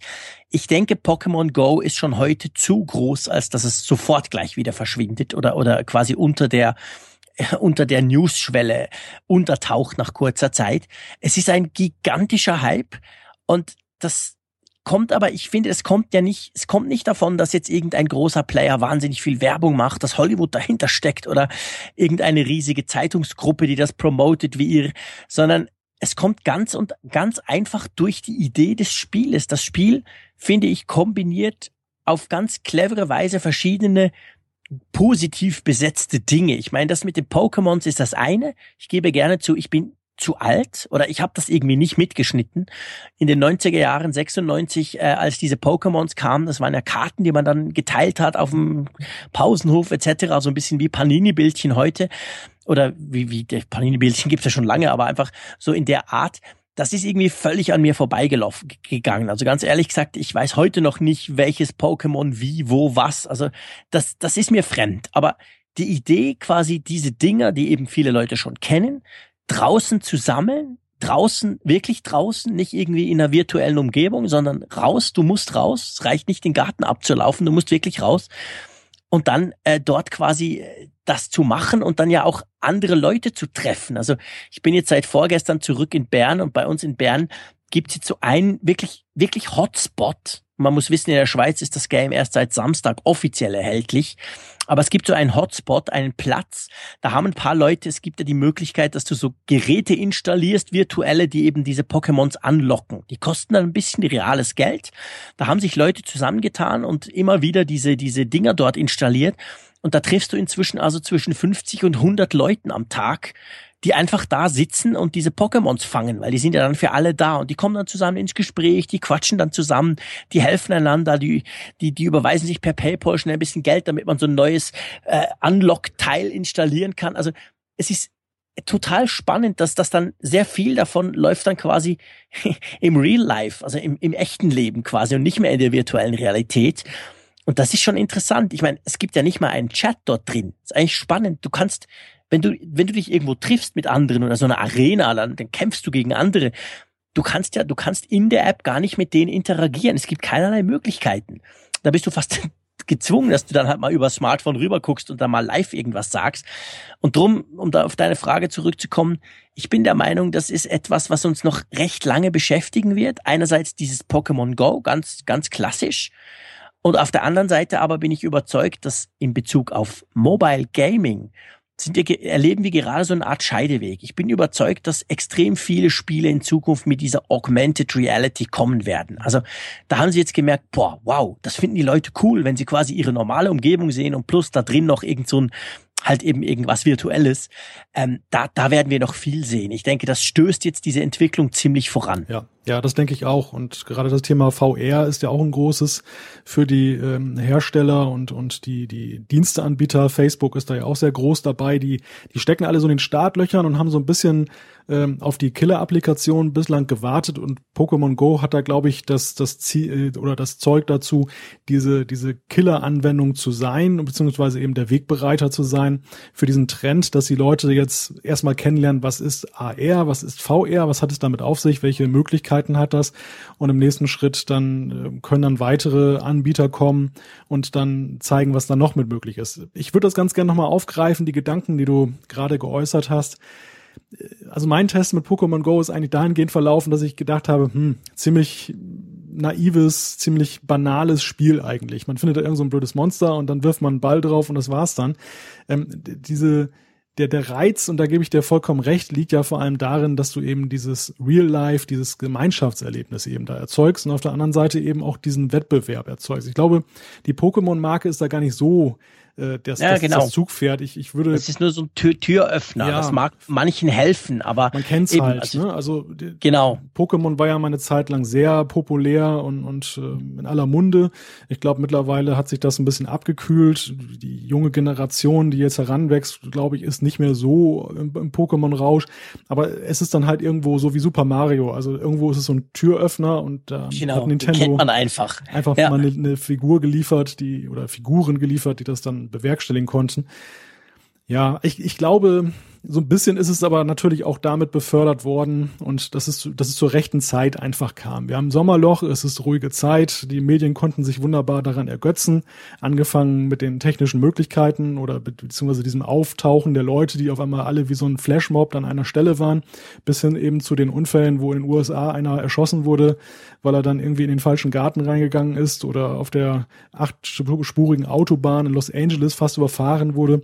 Hierzulande ist das ja auch überall polizeilich schon ein Thema. Hier bei uns in der Stadt war es dann auch so, dass plötzlich sich Hotelgäste gestört fühlten, weil dann vor einem Hotel dann eine, eine Horde von 50 Leuten irgendein Monster gejagt hat. Das macht sich natürlich in Sommerzeiten immer gut. Klar. Ähm, Frage ist, ich denke, was übrig bleibt. Das, dann. Du darfst nicht vergessen, das, was du ansprichst, der, der Sommerloch, das, das beschäftigt uns Journalisten und Blogger. Das beschäftigt den normalen Menschen nicht. Das ist dem eigentlich wurscht. Ja, der liest das vielleicht in der Zeitung. Der wird okay. aber schon beeinflusst, denke ich. Aber ich denke schon, du darfst, guck, also ich sehe es bei uns in der Schweiz, kann ich es exemplarisch anschauen. Der Hype der Medien kam deutlich später als der Hype der Spieler. Das ging ungefähr fünf, sechs Tage da haben schon ganz viele gegamed und dann haben die Medien gemerkt, hey, what the fuck, was ist denn das? Hey, da müssen wir drüber schreiben, da spielen ja alle. Also, das, ich, ich denke nicht, dass der Hype durch die Medien äh, erzeugt wurde oder durch die Blogs oder ich denke, es war wirklich umgekehrt. Zweierlei. Also ich gebe dir insofern recht, dass, dass die, die Kraft der sozialen Netzwerke war hier sehr mhm. deutlich spürbar. Das Ganze mhm. ist viral schon um die Welt gegangen, bevor es dann überhaupt als Medienthema identifiziert wurde. Das ist richtig. Aber ähm, ich glaube schon, dass so ein Hype dann auch durch Medien ein, noch ein ganz anderes Gewicht erhält. Und das war zumindest in meinem Falle so. Im ersten Moment habe ich auch natürlich das dann gelesen, dass dann einige Blogger sich schon darüber beklagten, dass in ihren Feeds nichts anderes als Pokémon Go mehr aus den USA rüberkommt. Und ähm, da merkte ich halt auch, das scheint ein Thema zu sein, aber es wurde für mich dann vor allem zum Thema, als eben auch dann die, die klassischen Medien da einstiegen und, und dann habe ich gesagt, das musst du jetzt testen, das musst du jetzt ausprobieren. Ähm, mhm. Was hat es damit auf sich? Da, da muss ich einen Erfahrungsbericht irgendwie sammeln. Und ich denke, da kam, da kam so einiges zusammen, genauso wie dieses Spiel an sich eben äh, aus, sich aus verschiedenen Quellen nährt und die dann zum Erfolg geführt haben. Genauso ist es eben auch so, äh, wie es dann begleitet wurde. Die, die Frage, die, die ich dann auch mir noch stelle, ist, es passt ja eigentlich auch so ein bisschen ganz gut in die Zeit. Ähm, es ist ja heutzutage so, dass ja die Menschen zwar in sozialen Netzwerken unterwegs sind und auch das Gemeinschaftserlebnis suchen, ähm, gleichzeitig aber eben auch manchmal wie so Zombies durch die Gegend laufen, von ihrem Bildschirm geleitet und äh, das passt ja so eigentlich ganz gut in die Zeit, dass dann eben auch so ein Spiel ist, was die Leute nach draußen bringt, irgendwo hinführt ich möchte fast sagen, es ist ein Trauerspiel, dass, dass es irgendwie gar nicht mehr anders möglich ist, dass man zueinander findet. Sage ich jetzt mal so ein bisschen gesellschaftskritisch. Also ein bisschen so die Generation Facebook, die dazu zum Vorschein kommt. Ja, das, das mag sein, wobei ich, ich, es wäre doch spannend zu gucken. Ich, ich glaube, Pokémon Go hat, hat die Möglichkeit, das liest man auch im Moment immer wieder, dass eben auch, es ist nicht eine Generationenfrage, habe ich das Gefühl. Es ist nicht so, dass das jetzt nur die Generation Facebook spielt, die eben sonst gar nie rauskommen. Oder nur die, die Gamer-Nerds, die sowieso immer nur drin sitzen. Ich, ich denke schon auch, also ich habe heute einen spannenden Artikel in der Totholz-Zeitung, sorry, wenn ich das so sage, in meiner Tageszeitung gelesen, die ich immer am Morgen kriege, äh, wo sie, wo sie eben in Bern sind sie dann rumgelaufen, haben diese Leute gefragt und da gab es dann schon auch viele, der Papa spielt, äh, das Kiddy, also Kiddy, der Jugendliche spielt, die Freunde spielen etc. Man trifft sich dann, also ich meine, ich glaube, das Spannende an diesem Spiel ist eben nicht das Pokémon, das ist ja nur, das ist ja nur quasi die, die Story dahinter, sondern ist halt schon, ich meine, ich sehe es bei mir, ich gehe durch bekannte Gegenden, jetzt seit ich wieder zu Hause bin, aber auch in Holland, da kenne ich inzwischen in de, an dem Fleck, wo ich bin, fast jeden, jede Düne. Und du gehst halt raus an diesen, an diese Orte, die du kennst und du erwartest dort das Unerwartete. Also du denkst, ja, irgendwo kommt da ein Monster raus und dann zack, tatsächlich sitzt dort eins. Also ich denke, diese Kombination ist eigentlich das Spannende. Zusammen mit, dass wir halt alle Jäger und Sammler sind. Machen wir uns nichts vor. Wir sammeln alle gern. Das, das könnte man jetzt äh, biologisch, gesch geschichtlich anschauen, aber letztendlich, wir sammeln alle irgendwie gerne. Also das ist natürlich, ja, ich will da noch ein paar haben und dann noch ein seltenes Juhui. Also das, das ist natürlich eine gute Idee, dass man das eben sammelt, das Zeug, dass man die nicht abballert, sondern dass man die eben quasi bei sich einsammelt und dann vielleicht was damit macht oder auch nicht.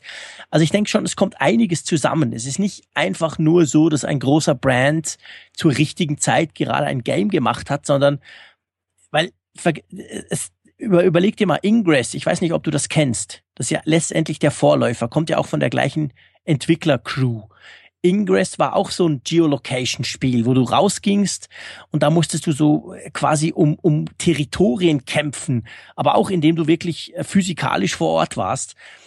Das haben ein paar Nerds gespielt. Das bietet jetzt den technischen Unterbau von Pokémon Go. Aber das war so der erste Schritt. Und jetzt quasi das Ganze wurde jetzt vereinfacht im Sinne user-friendly, familienfreundlicher gemacht mit diesen Pokémons. Aber ich finde schon, es kommt recht viel zusammen. Man kann, ich, ich, ich wehre mich ein bisschen dagegen, dass man das einfach nur so als aktuellen Sommerhype verschreibt. Ich glaube, da ist schon ein bisschen mehr dahinter. Hm. Ja, warten wir es mal ab. Also ich bin da, ja, klar. bin da noch so ein bisschen skeptisch. Ähm, ich glaube, also da herrscht der Konsens zwischen uns, dass, dass es eben das, das Meta-Thema, dieses, diese mhm. Augmented Reality ähm, und, und mit dem, mit dem Bezug auch zu diesen VR-Möglichkeiten, dass das uns weiter beschäftigen wird. Da habe ich gar keinen Zweifel. Das, das ist jetzt einfach, das ist wegbereiter gewesen. Das Thema war aber sowieso schon in der Luft und war noch nicht so ganz greifbar. Klar. Hier ist es jetzt erstmals greifbar geworden, so richtig. Ähm, ob dann das Spiel im Speziellen das sein wird, hm, würde ich noch ein Fragezeichen dran setzen, aber nichts ist ausgeschlossen. Klar, ich meine, das, das werden wir erst sehen in ein paar Monaten. Vielleicht noch ein, ein Punkt, VR und, und, und AR, also Virtual Reality und Augmented Reality. Und ich glaube, dass, dass dieses Spiel jetzt so ein Hype ist, das wird in, de, wird in dem Bereich extrem großen Einfluss haben. Weil ganz ehrlich gesagt, ich habe, glaube ich, fast jede VR-Brille ausprobiert, die es gibt. Egal ob die HTC Vive, ob die ganzen, ob, ob die Oculus Rift oder eben die, die, die, die, die, wo du dein Smartphone vorne reinknallst, die, die Samsung Gear zum Beispiel VR und so. Und mich hat persönlich VR noch nie vom Hocker gerissen. Das ist noch zu schlecht, das ist noch zu langsam und abgesehen davon, mir wird immer schlecht nach fünf Minuten. Aber Augmented Reality, also sprich, du siehst, was du siehst, deine normale Umwelt, nicht deine normale Umwelt in der Simulation, der Computer tut so, wie wenn es dein Zimmer wäre. Nein, es ist mein Zimmer, hm. plus angereichert durch diese, eben durch diese virtuellen Elemente ich bin nach wie vor, und ich bin das seit ein paar Jahren schon, aber ich bin nach wie vor der Meinung, das ist the next big thing, nicht VR. Dass du ein VR anziehst, das ist so für die ganz, ganz Hardcore-Gamer, die quasi jetzt schon mit ihren riesen Screens ballern und das kannst du besser, du bist noch mehr drin bei VR. Aber ich bin überzeugt, so richtig sprachlos machst du die Leute mit AR. Wenn du eben auf deinem Esszimmertisch Schach spielst, mit geilen Figuren, die sich bewegen und einander gegenseitig irgendwie Feuer speien, die es aber ja gar nicht gibt. Das finde ich ist, das ist, und das ist ja letztendlich Pokémon Go ist ja genau das. Also du guckst ja nur drum durch die Kamera, weil damit du deine normale Umgebung siehst und dann hüpft halt da so ein Pokémon noch rum. Und das finde ich schon, das ist, ich, ich habe das Gefühl, das wird AR einen ganz massiven Schub geben. Hm. Ja, mit, mit VR, ich bin mir da nicht ganz so sicher. Wenn du mich vor ein oder zwei Jahren gefragt hättest, hätte ich dir recht gegeben, hätte gesagt, VR ist ein totes Thema. Diese, diese Cyberspace-Helme. Ich sag nicht gibt, totes gibt, Thema. Gibt es ja schon, gab es schon damals auf der CeBIT in den 90er Jahren. Mhm. Ähm, ich gebe dir auch recht, dass das Ganze so über diese Showcases nie hinausgewachsen ist. Also es fehlt einfach, die Technik ist toll, aber es fehlt eine sinnvolle Anwendung. Ähm, aktuell habe ich die, die CT in die Hand genommen, die haben sich da auch diesem Thema mal okay. Mhm. gewidmet.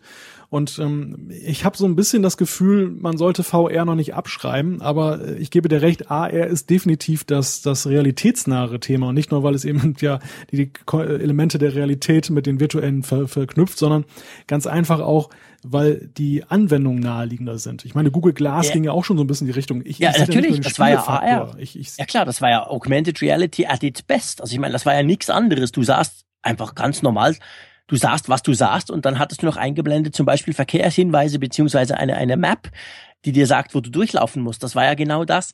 Äh, ich, vielleicht ganz kurz, ich möchte nicht VR abschreiben, auf gar keinen Fall. Es ist einfach ein, ein bisschen ein anderer Anwendungszweck und ich bin der Meinung, dass wahrscheinlich die breite Masse mehr mit AR begeistern wirst, weil bei VR haben wir im Moment noch das Problem. Ich meine, guck dir mal, guck dir mal Pokémon Go an. Die Dinger sehen doch eigentlich klasse aus, diese kleinen Monster die, die hüpfen da auf deinem Strauch rum oder draußen, äh, die, die hüpfen auf der Düne rum, das sieht richtig gut aus. Und das auf dem iPhone, glaube ab fünf läuft das schon. Und bei VR hast du einfach das Problem, du brauchst unglaublich, du brauchst den geilsten Gamer-PC für 2000 Euro, damit so eine Oculus Rift einigermaßen okay aussieht. Aber wehe, du schwenkst dann zu schnell deinen Kopf hin und her, da wird dir sofort schlecht, weil der einfach gar noch nicht nachkommt mit Rechnen.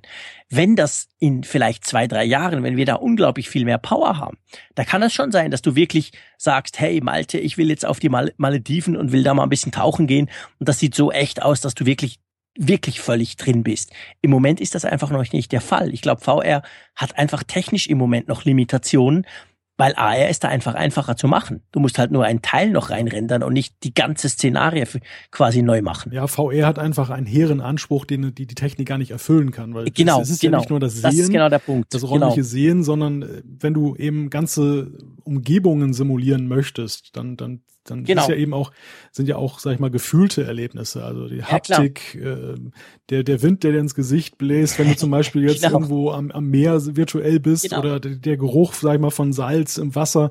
Und, und das, das fehlt eben alles. Und, und dadurch hast du eben als Nutzer immer wieder die Rückbesinnung darauf, dass du letztendlich dich doch in einem virtuellen Raum bewegst, egal wie gut die grafische Auflösung ja, genau, ist. Genau. Und das Plus halt, das, das war ja in der CT, ich habe die auch gelesen, war ja das ein ziemlich großer Teil ja auch noch, der auf diese Motion Sickness einging, also eben auf, dass einem eben schlecht wird, was man dagegen machen kann, wie man die Apps programmieren muss. Und das hast du natürlich bei einer Augmented Reality nie, weil du siehst ja letztendlich das ganz Normale und da ist halt noch was drin, was nicht wirklich drin ist, aber da, davon wird dir nicht schlecht. Also mhm. ich denke, das ist schon ein Problem, das unterschätzen die aber nicht, wenn man so liest, die ganzen Spieleentwickler und all die, denen ist das durchaus bewusst, dass das ein Problem ist, aber offensichtlich leidet ein Großteil der Benutzer relativ schnell an diesem Gefühl, dass einem eben schlecht wird, dass er daherkommt, dass quasi der, das Auge sagt, hey, ich fahre jetzt hier, wow, und der Bauch sagt, ich spüre aber nichts und das Hirn sagt dann, hey, mir wird schlecht. Also das ist ja so quasi dieses Zusammenspiel. Mhm. Und ähm, das hast du alles auch nicht bei Augmented Reality. Also selbst mit dieser coolen Microsoft-Brille, da wird dir nicht schlecht, weil du siehst ja einfach quasi, was du eben siehst, plus noch zusätzliches. Ja, Aber es ist auf jeden Fall ein super spannendes Thema. Ja, also Augmented Reality macht es sich da einfach leicht. Äh, ja, wenn, klar, es, wenn es den Nutzer mehr bieten will, zum Beispiel, führt es ihn zum mehr, während VR hat er den Anspruch, genau. das mehr nachzubilden. Und es ist natürlich wesentlich genau. einfacher, den Nutzer einfach hinzuführen. Ja, klar, logisch, genau. Und dann das Meer zu zeigen, wie es halt aussieht. Genau, da ist dann es. musst du es nicht rendern, dann musst du es nicht rechnen. Hallo, hier ist das Meer. Genau. Ja, ja, lass uns mal einen Punkt machen unter unseren Themen. Wir sind ja in der Zeit schon wieder ziemlich fortgeschritten. Und genau. wir haben nämlich noch ganz viel Feedback bekommen. Ganz herzlichen Dank auch wieder dafür. Auch in den drei Wochen, wo wir jetzt in den Ferien waren, haben unsere Hörerinnen und Hörer fleißig geschrieben und äh, sage und schreibe 46 DIN A4 Seiten warten darauf, vorgelesen und besprochen zu werden. Und ich würde sagen, wir steigen mal direkt ein in einen Punkt, den wir etwas schneller abhandeln können. Und zwar, wir hatten ja dazu aufgerufen, ähm, mal To-Do-Apps zu nennen, die äh, in Frage kommen, so als Ersatz zu Erinnerungen oder zu den einschlägig Bekannten. Äh, meine Frage war da ja vor allem, gibt es Apps, wo man wiederkehrende Checklisten äh, dann auch anlegen kann. Und da waren einige Nutzer fleißig dabei und haben uns einige Tipps gegeben. Genau. Fangen wir doch gleich mal an mit dem Schuhpunkt. Der hat uns auf apfelfunk.com geschrieben und er hat er gesagt, eben, wir haben ja um To-Do-Apps gebeten und er sagt, er, sein Tipp, das sei total minimalistisch und funktional und nennt sich Redo Task Manager. vom Christian Deckert. Wir werden selbstverständlich die ganzen Links ähm, auf apfelfunk.com äh, einpflegen. Hast du das ausprobieren können mal? Ich muss gestehen, ich habe noch nicht die Zeit da, dazu gefunden. Ich auch nicht. Äh, ist aber definitiv auf der To-Do-Liste ja. buchstäblich. Ja, auf der To-Do-Liste, genau. die du dann mit Redo Task Manager führen kannst. ja, also ich habe ich hab mir aber die App Store-Beschreibung schon mal angesehen von Redo. Ja.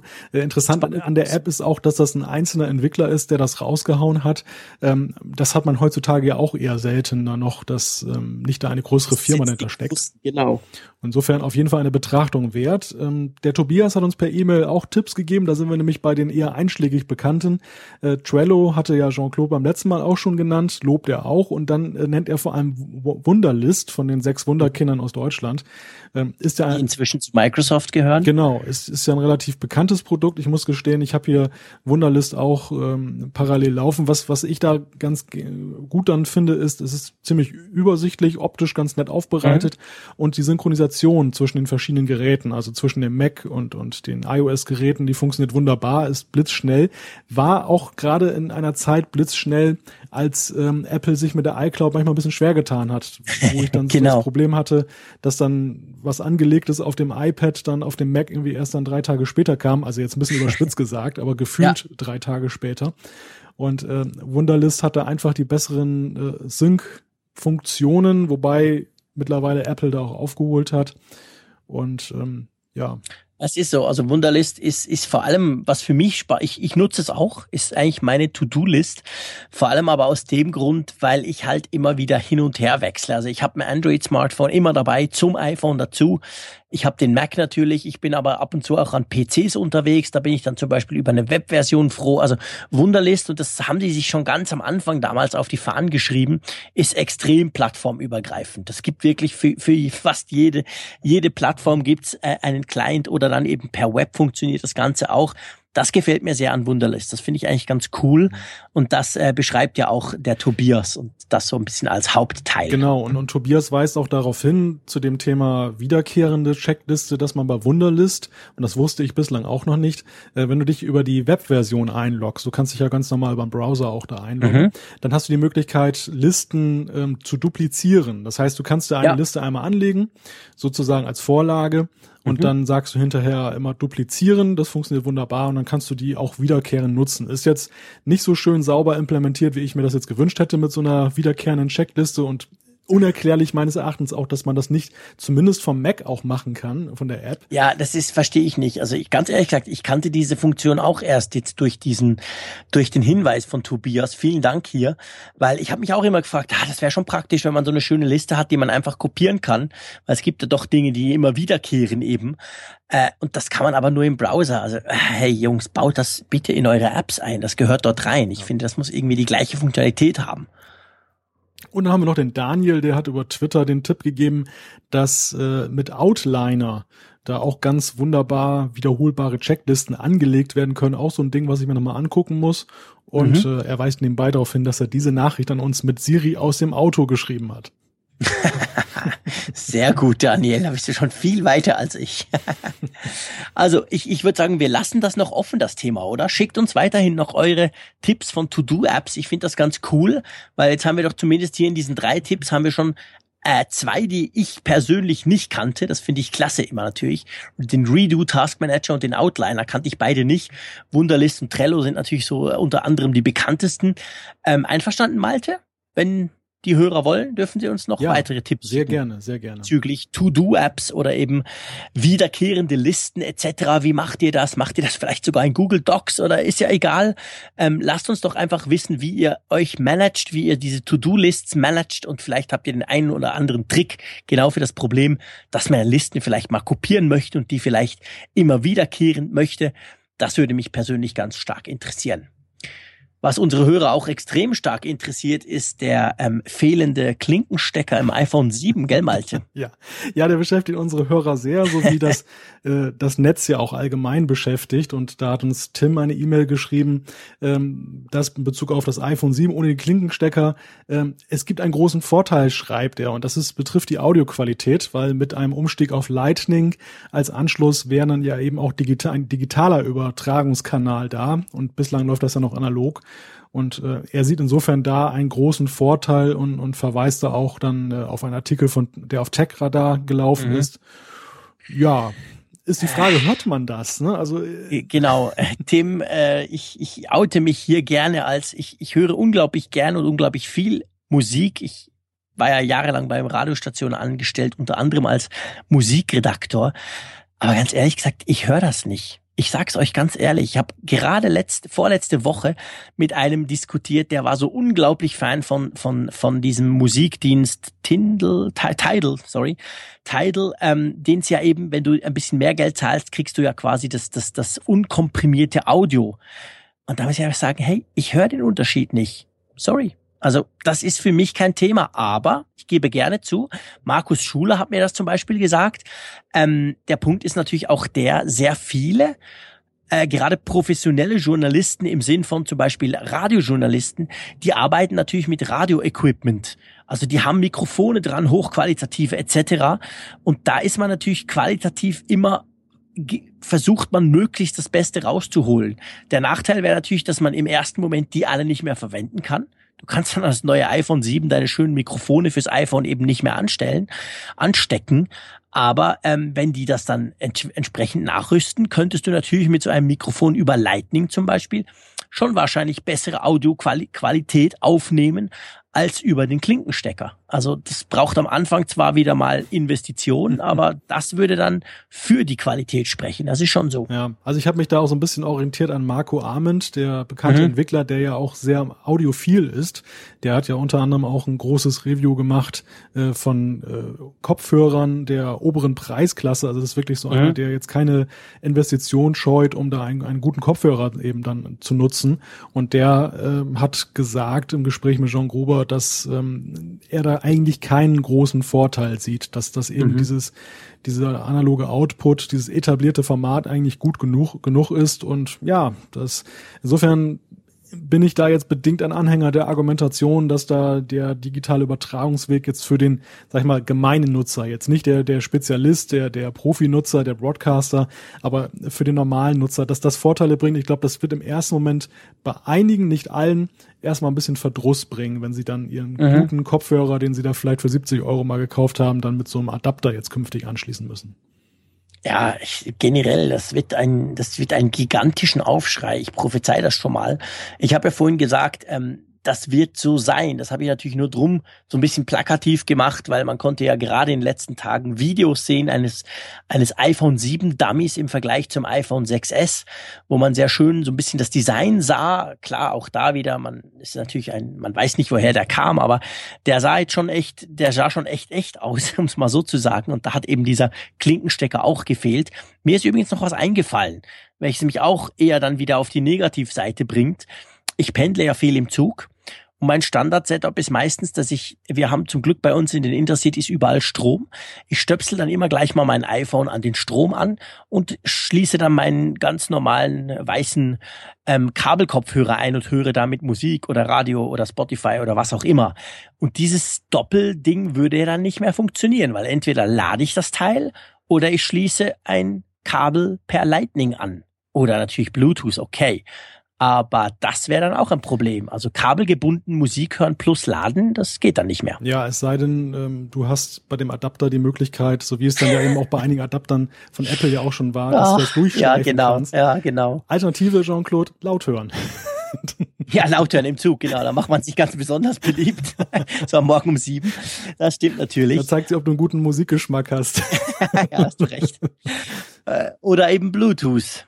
Ja. Wobei auch da, ganz ehrlich gesagt, ich habe mir jetzt mal so ein bisschen überlegt, also ich, ich das soll jetzt hier nicht gleich wieder die große Diskussion um den Klinkenkopfhörer Buchse werden, wobei wir werden diese Diskussion weiterführen, weil es wird, es wird, es ist eine Diskussion und die wird spätestens im September, wenn es wirklich so weit kommt, dann erst recht ganz aufbrechen. Aber ich habe mir ja diese diese Beats Wireless geholt, die die Power Beats 2 heißen die, glaube ich, so Wireless äh, Kopfhörer Bluetooth von Beats. Ich bin grundsätzlich mit der Qualität sehr zufrieden, der Kopfhörer selber, aber ich stelle fest, und das war schon vor iOS 10 so, also vor der Beta, dass halt schon ab und zu habe ich irgendwie ein Knacken oder die Verbindung ist mal kurz weg, eine Sekunde, zwei. Und das sind so Dinge, die stören mich dann, weil wenn ich dann zum Beispiel Spotify höre, bin ich nicht ganz sicher, ist jetzt der Stream weg, weil die Internetverbindung vielleicht gerade im Zug nicht richtig funktioniert. Oder ist es wirklich, äh, oder ist es eben nur der Bluetooth und dann meistens grabbe ich gleich mal zu, zum iPhone aus der Tasche und ich habe es dann gerade so umfasst, dann merke ich, ah nee, es geht wieder weiter. Also ich, ganz ehrlich gesagt, ich bin im Moment gar, ja, ich habe noch so ein bisschen Mühe mit dem ganzen Bluetooth-Gesochse. Ge wie geht dir das? Ja, also ich habe ja Bluetooth hier im Heim gebraucht, zu Hause. Mhm. Bin eigentlich so ganz zufrieden damit, muss ich sagen, sowohl was die Akustik angeht, okay. als auch so die, die Nutzung. Es ist allerdings schon so, und wir kommen jetzt auch gleich unmittelbar zu zwei Zuschriften, die eben auch Pro und Contra von Bluetooth so ein bisschen dann äh, auf den Prüfstand stellen es ist schon so, dass es eben nervig ist, wenn du vergisst, deine Kopfhörer regelmäßig aufzuladen. Also du hast ein weiteres mhm. Gerät, was du dann eben immer wieder mit Strom versorgen musst. Ich bin so jemand, der komischerweise das noch nicht so in Fleisch und Blut übernommen hat, das auch dann dran zu stecken, zumal bei meinen in Anführungszeichen billig Kopfhörern, die eigentlich gar nicht so billig sind, sondern eigentlich qualitativ gut sind, ähm, ist aber der Anschluss so ein bisschen blöd. Man hat so ein Micro-USB-Ding und da muss man immer so einen kleinen Plastikpinöpel da erstmal aufpulen, um das dann ja. da anzuschließen. Und diese eigentlich vergleichsweise einfache Arbeit, die, die schiebt man dann doch ewig vor sich her, bis man dann eben beim Einsatz dann ähm, kurz ins Ohr geflüstert bekommt, Batterie leer und dann stehst du eben da mit deinen, ja. deinen Bluetooth-Kopfhörern. Ja, ja, das stimmt. Also das ist ein Punkt und das hat ja auch der ähm, der Oliver geschrieben. Er sagt, ich habe mir ein paar Plantronics Backbeat Fit geholt und bin absolut zufrieden. Beim, beim Einschalten sagt mir der Kopfhörer, wie viele Stunden ich noch hören kann äh, bevor sie dann komplett leer sind. Und bevor sie dann wirklich leer sind, bekommt er nochmal die Meldung Battery Low und er schreibt, das reicht dann immer noch locker zum Staubsaugen. Daher sei er noch nie mit leeren Kopfhörern rumgestanden. Und er hat dann das Fazit, also keine Klinke, kein Problem. Und der Boris sieht's dann gleich von der anderen Seite, gell? Ja, der Boris, der nimmt Bezug auf ähm, unsere Argumentation oder unsere Diskussion darüber, dass ja Apple schon ein paar Mal ähm, Beispiel Floppy-Laufwerk, CD, DVD, ähm, 30-Pin-Adapter, äh, ja größere Umwälzungen gemacht hat und die letzten Endes dann, sag ich mal, allgemein später als positiv wahrgenommen wurden. Und er sagt, hier ist es eben nicht der Fall, ähm, denn bei den genannten Beispielen aus der Vergangenheit war es immer eine neuere, bess eine neue, bessere Technik, die ja. bereits existierende um die vorhandene Technik äh, auf breiter Ebene abgelöst haben. Und die waren schneller, mehr Speicherplatz, robuster. Er sagt, ähm, momentan überwiegen eigentlich eher die Nachteile, wenn man das äh, ändern würde. Mal ganz abgesehen davon, dass man eben ja dann auch keine Kompatibilität eben zu anderen Geräten hat. Also Apple geht da so einen eigenen Weg. Man müsste mhm. im Prinzip Industriestandard schaffen und, und jetzt nicht irgendwie selber ein etabliertes Format ersetzen wollen. Und mhm. er sagt halt, Bluetooth löst ein Problem, die vielleicht störende Strippe, das kann ich bestätigen aus eigener Anschauung, aber es ist kein Ersatz für alle Fälle, weil nämlich Zuverlässigkeit, Einfachheit sind nicht gegeben sagt er. Mhm. Ja, also ich finde es spannend. Er schreibt ja dann auch unten genau das mit dem Austausch zwischen Geräten. Also bei mir ist das zum Beispiel wirklich so, wie gesagt, ich habe immer ein Android-Phone und ein iPhone äh, dabei und ich, ich, ich switch den Kopfhörer relativ häufig. Dann höre ich irgendwas auf dem Android-Phone oder spiele ein Game oder mache irgendwas drauf und dann nehme ich halt den Apple-Kopfhörer. Ist ja keine Sache. Ich stecke den ein und der funktioniert grundsätzlich ja auch. Und das ist klar, Bluetooth kann das auch. Du kannst die meisten Bluetooth-Headsets zu mehreren Geräten sharen oder pairen, aber da musst du halt dann entsprechend vorsorgen. Du musst dann dem iPhone sagen, hey, jetzt bitte nicht mehr, mhm. hau, hau raus oder mach Bluetooth aus, dann geht aber die Apple Watch nicht mehr. Also ich kann das inzwischen recht gut nachvollziehen, ehrlich gesagt. Und ich hoffe wirklich, noch ganz kurz, ich hoffe wirklich, dass Apple ein, trotzdem noch ein kabelgebundenes Headset dann halt beilegt. Meinetwegen mit Lightning, aber irgendwie so ganz kabellos möchte ich eigentlich nicht. Ja, ich pflichte dir bei. Also es ist genau das, das Problem, dass diese Implementation von, von Bluetooth du bist gebunden wie nichts Gutes. Also es ist eigentlich witzig. Du hast ja, genau. kabellose genau. Kopfhörer. Du bist völlig gebunden, aber du genau. bist sowas von gebunden, wie, es, wie du es dir in der Kabelwelt niemals vorstellen konntest. Und ähm, das, das Problem gibt es ja auch schon mit Bluetooth-Tastaturen. Wenn du zum Beispiel jetzt eine gemeinsam für den Mac und das iPad nutzen willst, das ist genau die gleiche Problematik. Du musst es abmelden, anmelden, hin und her. Ähm, da bist du eben wesentlich schneller, wenn du irgendwas kabelgebundenes hast. Und ähm, es ist ja, glaube ich, faktisch auch so, gerade wenn Leute sich höherpreisige Ohrhörer kaufen. Dann kaufen sie mhm. ja nicht dreimal, damit sie für genau. iPad, iPhone und genau. Mac die zur Verfügung haben, sondern sie nutzen ein Paar für alles und wechseln genau. häufig. Und ähm, das ist einfach mit Bluetooth macht das momentan wenig Freude und Apple hat da auch noch nichts vorangetrieben irgendwie mit eigenen Standards, dass man das Gefühl hat, es, es äh, wird abgelöst durch was Besseres. Nee. Also ja, ich würde auch ein Fragezeichen dran setzen, ob das eine segensreiche Entwicklung ist, wenn sie jetzt sagen, dass sie den, den Klinkenstecker, den, den, das Aus erklären. Tja, wir bleiben dran. Mal gucken, mal hören. Wir werden weiter drüber sprechen. Ich glaube, es wird uns weiterhin beschäftigen. Übrigens ganz witzig, der DJ Harty hat via Twitter noch geschrieben, Bluetooth-Kopfhörer sind für mich auch schon oldschool. Hab Hörgeräte mit eingebauter Bluetooth-Funktion, spare mir drum die Kopfhörer. ja, ich wusste gar nicht, dass es Hörgeräte mit eingebauter Bluetooth-Funktion gibt. Das wusste ich ehrlich gesagt auch nicht. Ziemlich cool. Es ist ziemlich eine coole Idee. Ja, komm, einen machen wir noch. Genau, der, der David hat uns geschrieben per E-Mail auch zum gleichen Thema. Und äh, er wirft eben die Frage auf, ähm, welche Auswirkungen hätte denn das eigentlich auf die anderen Produkte bei Apple, wenn sie jetzt beim iPhone den Klinkenstecker aufs alten Teil schicken? Und das ist auch, finde ich, eine berechtigte Frage, weil mhm. in der Übergangszeit hast du dann natürlich auch eine, ja, etwas merkwürdige Situation, wenn du dann zum Beispiel dein paar Ohrhörer jetzt auf dem iPhone und auf dem iPad gleichzeitig nutzen möchtest. Gut, wenn du jetzt einen Adapter hast, dann ist es kein Problem, aber wenn du jetzt zum Beispiel ein Early Adapter bist, in Anführungszeichen selber, dass du gleich dann dir ein paar Lightning-Ohrhörer kaufst und ähm, ein Early Adapter. genau. Lightning auf analog, das wäre doch auch nochmal schick. genau, ja, ganz genau. Gott bewahre. Ja, stimmt natürlich. Also ich meine, du hast natürlich am Anfang dann verschiedene Technologien bei dir im Einsatz. Du hast wahrscheinlich noch ein iPad dann. Du hast ja ziemlich sicher noch vielleicht einen Mac zum Beispiel. Ja, und da sieht's ja dann auch so aus. Ich meine, ich brauche äh, die, die, die iPhone-Kopfhörer sehr oft am Mac als Headset auch, weil das funktioniert ja super easy.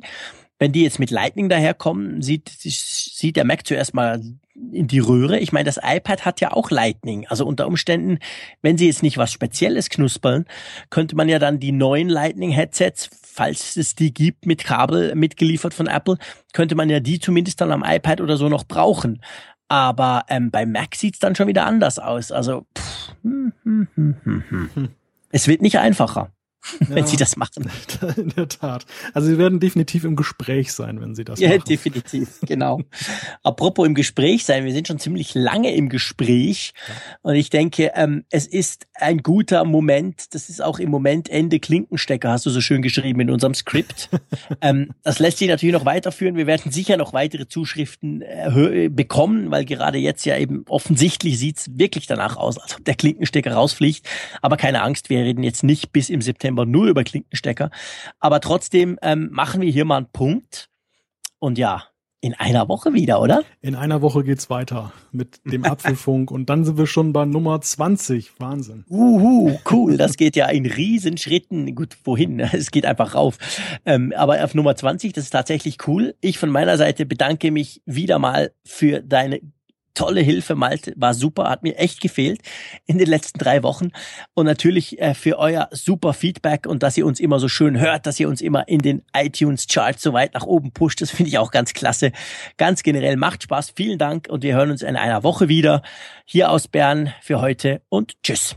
Ja, auch aus Wilhelmshaven. Herzlichen Dank, auch herzlichen Dank an alle Hörer, die so viel Geduld beweisen, dass wir die ein oder andere Zuschrift jetzt schon so lange in unserer Pipeline stehen haben. Wir kommen dazu, ihr merkt das, es kommt hier nichts weg. Äh, es sind einfach zu viele spannende Ideen und Fragen, die ihr uns stellt und wir, wir arbeiten hart daran, nicht wahr, Jean-Claude? Absolut, wir bleiben auf jeden Fall dran. Bis dann. Tschüss.